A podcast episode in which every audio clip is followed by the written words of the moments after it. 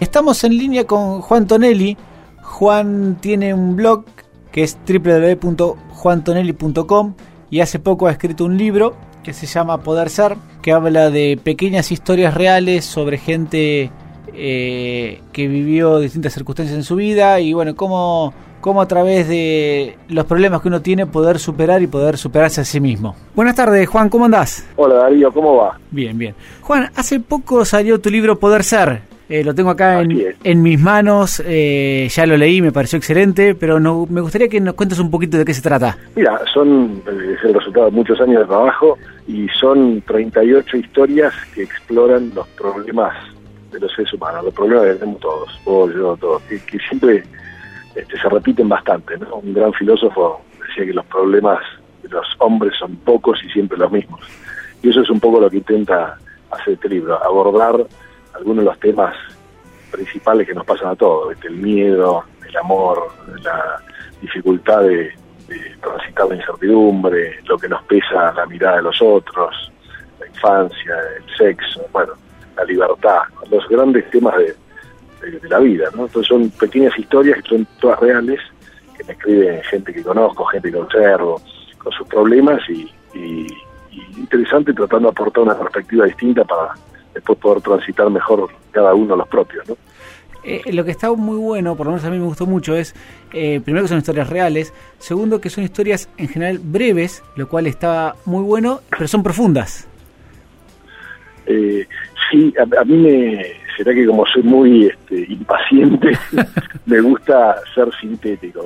No, pero está buenísimo, a mí también me gusta. Claro, sí. que sea corto y que vaya al punto, pero tratando de explorar sobre todo la, lo, que sienten los protagonistas, ¿no? lo que les pasa, que, es lo que trato de indagar bastante cuando me cuentan sus casos. En el fondo es qué sentiste, qué te pasaba frente a este problema. ¿no? Tenías esta incertidumbre, tenías un amor prohibido, tenías, te echaron del trabajo, tenías, bueno, qué es lo que te pasaba. ¿no? Y, por eso la gente se, se engancha mucho y conecta mucho, ¿no? porque en el fondo es emoción con emoción. ¿no? Sí, me decías que tardaste mucho en escribirlo el libro y yo también lo había leído en una entrevista que te hicieron por ahí. Sí, a ver, más que tardé mucho, hace como 10 años yo que escribo, este, hace, como 5 que quería hacerlo, como, bueno, el mercado editorial argentino es bastante chico, me habían recomendado seguir trabajando en, lo que yo hacía, que era, tengo un blog muy conocido, una página de Facebook también muy, muy, conocida, entonces que siguiera haciendo los contenidos y los volcara en los medios digitales y no llevarlo un papel que en el fondo lo iba a leer mucha menos gente. Y eso fue lo que hice. Pero un punto que ya eran tanta gente que, me seguía, que le encantaba lo que hacía, que me parecía que bueno que, estaba bueno igual ordenar y hacer un grupo de historias especiales y ponerlas en un libro como como plantar una bandera en la luna es que se complementa con el blog también. Totalmente totalmente. Sí, sí. así que eso fue lo que hice. Tiene menos alcance siempre un libro te imaginas son 5.000 ejemplares como mucho por lo menos la peor tirada que un sitio que yo te lo ven 30.000 personas todos los meses o Facebook que tengo casi medio millón de personas que me siguen. Pero, pero bueno, igual es, es otra cosa, es lindo, te sentás, lo lees, como son cortitas, como bien decís, es muy amigable para leerlo porque en cualquier momento te lees una, o sea, la noche que estás cansado o en el viaje, lo que sea. Pasa, y también... tres, cuatro minutos leer una. Y también pasa que si, bueno, nada, como es cortita, lee una más, lee una más, y por ahí se te va el tiempo también, ¿no? y bueno, está buenísimo. Es una buena forma de que pase, la verdad que sí. Eh, así con mucha, tratando de, indagar mucho en los, y en las emociones de, las personas, en qué le pasan frente a estas circunstancias que, son las que vivimos todos. ¿no? Em, uno de los temas que, que hablas, eh, porque lo dividís por capítulos, un poco los temas, obviamente hay muchos que, tocan eh, cuestiones en común, pero es la incertidumbre. Qué tema complicado la incertidumbre, ¿eh? Sí, y a mí me, me, encanta, no la incertidumbre, que es difícil, me cuesta como a todos sí. transitarlo, pero es un tema que me encanta porque me resulta muy eh, sorprendente cómo los seres humanos la negamos, yo entiendo, la negamos porque en algún momento se vuelve intolerable. Si vos pensaras que, no sé, que, tu pareja hace 10 años o hace 30 este, se puede enamorar de otro, de otro caballero en un rato y dejarte y se fue todo por la borda en, en, en un rato, o que podemos terminar esta conversación y a uno de los dos nos pisó un auto y se terminó, o todas las cosas que sabemos que pasan, uno la vive negando, yo digo, para poder vivir, ¿no? Porque si somos muy conscientes de eso, como que te morís aplastado. Entonces hacemos como si no existieran. Pues la realidad es que existen, ¿no? Y puede pasar eso. Entonces, en el fondo es, bueno, entre los dos extremos, que es hacer como si no existieran, o por el otro extremo, estar desesperado porque puede pasar, decir, bueno, ¿cuál es un camino intermedio? ¿no? Ni negar que esto puede pasar, porque de hecho puede pasar y pasa, ni tampoco estar tan paralizado porque, entonces no se puede vivir. ¿no? Sí, ver eh, cómo caminamos en el medio un camino más razonable. Es muy difícil, a mí en lo, personal también quizás por eso me llamó la atención, es un tema que de, de todos los que aborda el libro quizás es el, que más me cuesta, porque siempre digo, eh, en, en, mi vida profesional, digo, a mí decime que sí, decime que no, y yo voy por un lado para el otro, pero no me, no me digas nada porque no sé ni para dónde ir.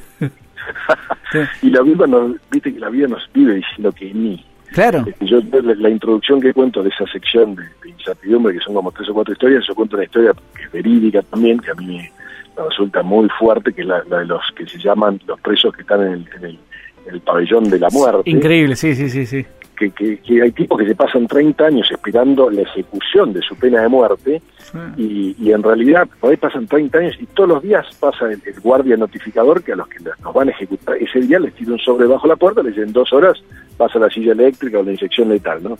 Y hay tipos que están eh, 30, 30 años en esas circunstancias. Eh, 30 años todos los días sabiendo que por ahí les tiran el sobre que los van a ejecutar o por ahí no, día a día, ¿no? Yo digo, qué terrible vivir así y después pensaba, digo, yo en realidad todos los días podemos morir, solo que no nos pasan el sobre bajo la puerta. Claro, claro, no, no lo siente tanto. claro, estamos igual y nosotros creemos que no, que no, vamos a vivir hasta los 70 y vamos a ser felices y todas estas cosas que son una idea nuestra, pero no tiene, no se condice con la realidad, ¿no? Sí, sí. Otro de los temas que también eh, me gusta abordar es el tema del reconocimiento cómo buscamos reconocimiento permanentemente, ¿no? O sea, y lo buscamos en el otro y cómo nos cuesta también el reconocimiento, a ver, aceptar eh, nuestra propia mirada y siempre buscar la mirada del otro. Qué difícil que es eso. Y yo creo que eso se forja desde, que somos chicos, ¿no? Que estamos este, buscando reconocimiento a nuestros padres y desde ahí que nos volvemos adictos a eso, es normal. Y creo que la primera mitad de nuestra vida hasta los 40 es lo que lo que rige y ordena nuestra vida, creo que para mal, ¿no? Pero, inevitablemente, estamos pendientes de cómo nos miran y buscando su aprobación. Y, después, bueno, a partir de la mitad de la vida, con los sufrimientos, con las pérdidas, con los problemas, empezamos a, alejarnos un poco, o darle un poco menos prioridad a eso y ver no tanto cómo nos mide el otro, sino qué esperamos nosotros de nosotros mismos. Sí, pero vos decías hasta los 40, es la mitad de la vida que eh, grandes cantidad de nuestros actos están llevados por, por, esa cuestión de, de, que nos reconozcan, ¿sí? Y cuánto sufrimiento también hay en eso. Sí, está buenísimo lo que digo, porque eh, a mí lo que me llama la atención es lo que voy percibiendo, lo que escribo, lo que me llega, las historias que puede, no se escucha, pero perdí media vida, ¿no? Y yo no sé si perdimos, es como que es parte de la, de la universidad que tenemos que cursar. Parece que la mayoría de las personas nos pasa esto, ¿no? O sea, salís con una programación, bueno, hay que estudiar, después hay que recibirse en la facultad, después hay que casarse, tener hijos, de una casa con un perro, una mujer y dos hijitos. Claro, exactamente. Perfecta. Y, en mitad de la vida, si tuviste, ¿cuándo empezó esta carrera? Yo nunca elegí esto. Estaba como programado y si entra en crisis, te separas, te cambias de trabajo, todas las crisis que pasan. Pero parece que es inevitable, ¿no? Como que uno tiene que recorrer ese camino para después decir, che, esto así, no, yo no lo elegí, no me gusta y, hacer como contratos nuevos, ¿no? Por ahí podés seguir casado, felizmente no tiene por qué separarte, podés seguir haciendo tu mismo trabajo, pero a partir de ahí con una decisión de decir, bueno, yo elijo este, estar en esto, y no es porque venía programado y seguía acá, ¿no?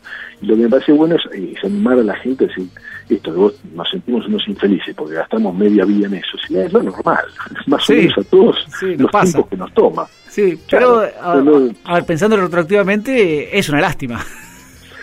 Bueno, yo creo que por eso, para mí reformularlo y decir, mira, no sé si más que una lástima es el tiempo normal que, uno va madurando y creciendo. Tratar de, dar una vuelta positiva, es decir, no te sientas muy feliz porque gastaste 40 años en eso, sino que es otra cosa que a mí me llama mucho la atención, de las cientos y miles de personas que escriben, es que los tiempos de las parejas, muchas veces parejas que están agotadas, hasta que toman la decisión, pasan 10 años como 10 años, ¿viste? Y mira, es que es un proceso, uno tiene emociones cambiantes, contradicciones, tenés esperanzas que mejoren, que cambien, no tenés ni idea bien que si querés ir vos para un lado o para el otro, esto que vos decías, decime para o para allá. Los procesos sentimentales, hasta que tenés claro para qué para allá, se te pasan 10 años muchísimo, ¿viste? La inercia, los hijos. Entonces, bueno, pero 10 años no es perder, es lo que tenemos Uno cuando planta un árbol no, no, se, no, no espera que los dos meses ya esté grande, de frutos y cosas. Mira, son cinco años para que empiece a dar algún fruto, y para que ya sea más interesante, diez o veinte. No, le exigimos al árbol que al semestre ya sea una cosa gigante y nos llene de fruta. Y sí, sí, la vida es así. Entonces, poder entender que los tiempos de la vida son mucho más largos de lo que querríamos, también nos quita presión, ¿no? Porque si no le imponemos a las circunstancias una presión de resultados que no, que no nos puede dar, entonces sufrimos a, la situación que es problemática le, le, agregamos nuestra falsa expectativa de tiempo. Claro, claro, sí, sí, sí. Eh, otro de los temas que, que abordás es el tema de la muerte, un tema delicado. Eh, y vos sabés que, eh, a ver, yo te hablo a veces por, también por los temas que a mí más, más, me interesan en este momento de la vida. Yo tengo 37 años este y, no sé por qué el tema de la muerte es, pero también cuando uno está en, los, llegando a los 40, eh, empieza a ver la vida de otra forma y la muerte ya empieza a ser un horizonte obviamente lejano, pero ya, ya uno lo, empieza a ver y es un poco lo que vos decís, a ver, hasta acá cumplí un montón de preceptos y la verdad que quiero hacer cosas que también me gustan. ¿sí? Tal cual, tal cual, tal cual, tal cual. Vos tenés 37 y yo tengo 47, a partir de los 40 este, lo que te pasa es que, es que empezás a registrar básicamente a través de tu eh, incipientes signos de envejecimiento, te, te aparece la presbicia, te empieza a la cintura, ya empezás a dar cuenta que el cuerpo no es el mismo, y eso le parece una pavada, empieza a ponerte en perspectiva, si esto un día se va a terminar, hasta, hasta los 40 yo sabía teóricamente que esto iba a ocurrir, pero nunca lo vivía, y a partir de los 40, a través de pequeños problemas de salud o limitaciones que empiezan a aparecer, vas un fuimito con los amigos y te duele todo, te guisaste un tobillo, en vez de, recuperarte en 7 días, te tenés que recuperar en 15 o en 20. En estos momentos estoy con una bota por una 15 tobillo hace 15 días y todavía me quedan otros 15 días. Así que entiendo perfectamente lo que decís. Y bueno, eso. Eso tiene un impacto en la vida tuya muy positivo. ¿no? Por un lado, decís, ¿quién vole? Que antes me recuperaba en 7 y ahora me toma 20. Por otro lado, empezás a decir, ya que empiezo a registrar allá en el horizonte a lo lejos la muerte, que antes era una definición teórica, pero no la vivía, empezás a decir, bueno, che, a ver qué cosas quiero seguir haciendo y qué cosas ya no se sostiene más. Eso es un catalizador de empezar a, depurar tu camino, ¿no? Nuestro camino. Si, che, ya esto, ya, ya que me entiro, lo ya no es una teoría, ahora lo estoy viviendo. Bueno, che, esto no tengo más ganas de seguir con esta pareja, en este trabajo o haciendo tal cosa. Es un proceso que se va desencadenando a partir de nuestra registro de la muerte, que para mí es muy positivo. Sí, sí, sí. Eh, y ahora te paso otro tema. Perdóname que te pase un tema del libro a otro, pero la verdad como me gustó mucho eh, y tengo algunas anotaciones acá, eh, otra de las historias que también es el tema de el diputado que vos decís del caso, de que con pequeñas decisiones va entrando en un mundo donde la línea entre lo que está bien y está mal se va perdiendo. Y que no, es, no hizo un gran paso, que vos decís, bueno, nada, hizo este acto, lo cual eh, hizo, lo saltó, sino fueron pequeños pasitos que fueron eh, corriendo y borrando la línea hasta que la línea esa de entre lo que está bien y está mal desapareció. Tal cual. Y que no solamente en la política, también en, muchas cuestiones de la vida. En la política quizás se ve más fácil y más porque estamos eh, viendo ahora de, de, lo que pasó en, el gobierno anterior y demás, que sale más a la luz, pero la verdad es que en cada cuestión de la vida a veces pasan esas cosas. Tal cual, por mí entonces está bueno señalar que uno se piensa que hay grandes disyuntivas, ¿no? El camino del mal y el camino del bien, y uno que es virtuoso elige el bien. En realidad es mucho más complejo, contradictorio, confuso. Hay muchísimas pequeñas decisiones que uno va tomando y dice, no, esto no pasa nada. Y, después uno se da cuenta que mira para atrás y dice, ¿cómo me vine para este lado? ¿no? Estoy en Australia y quería ir para Canadá, ¿viste? yo nunca decidí venir para... No, sí, mira, fuiste tomando miles de pequeñas decisiones algunas imperceptibles que te fueron llevando, porque nuestra cabezota también es una máquina de justificar, ¿no? Nunca nos hacemos cargo de nada. Eh, a cada este, decisión que tomamos, a veces incorrecta, nuestra cabeza tiene 10 explicaciones para justificarla. Entonces poder poner eso en perspectiva este, nos ayuda también para, bueno, para afinar un poco las, decisiones. Eh, es que, vos lo decís, hasta aquello, Hitler o, o aquellos personajes nefastos estaban convencidos de lo que estaban haciendo estaba bien bueno, es el caso más, más paradigmático. Todos creen que sus causas son, vos hoy tomás a los tipos que están presos por homicidio y el 80% siguen negando haber hecho un homicidio. No puede ser el 80, tal vez el 10 está encarcelado injustamente, pero... Sí, el 80 no. La otra mayoría, ¿entendés? Lo niegan. No, yo no tuve nada que ver, pasó tal cosa, el otro. Bueno, es la condición humana. Es la condición tuya y mía también, porque si no la detectamos en los demás, pero pensamos que nosotros no, todos somos distintos. Mira, nosotros somos iguales. si tuviéramos preso por homicidio, probablemente lo neguemos también. Sí, sí, sí, sí, sin duda. Eh, ¿Hubo algún tema que te quedó fuera del libro que, que después de, de, verlo impreso te diga, ay, esto me hubiese gustado que también esté?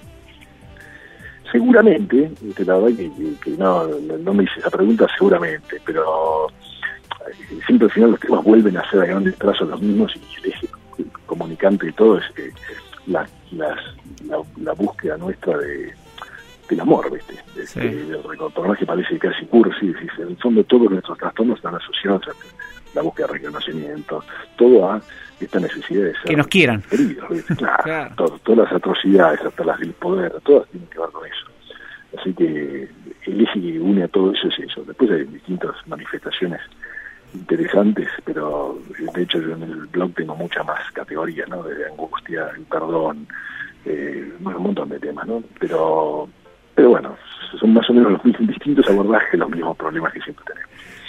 Juan, ¿nos recordás el blog para todos aquellos que quieran entrar? Sí, es facilísimo, es juantonelli, con doble L, punto com. Exactamente. Y la página de Facebook es facebook.com barra juantonelli, con doble L.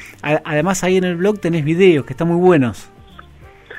Y es otro, otra forma que me gusta también de comunicar, cosas muy cortitas, sí. otro que no, sean más de un minuto y medio, una cosa así, y pasar una pequeña historia con un mensaje. ¿no? Sí, sí, están realmente muy bien. todo estos tiempos bien cortos. Bueno. Bueno, Juan, hablando de tiempos cortos, no te queremos robar más tiempo, pero queríamos charlar con vos. Eh, quiero recomendar el libro Poder Ser, que lo leí, realmente se lo recomiendo a la audiencia. Y bueno, y agradecerte por estos minutos que nos dedicaste. No, Darío, le agradecido soy yo y estoy a órdenes para cuando quieran que charlemos de nuevo. Dale, te mando un abrazo grande.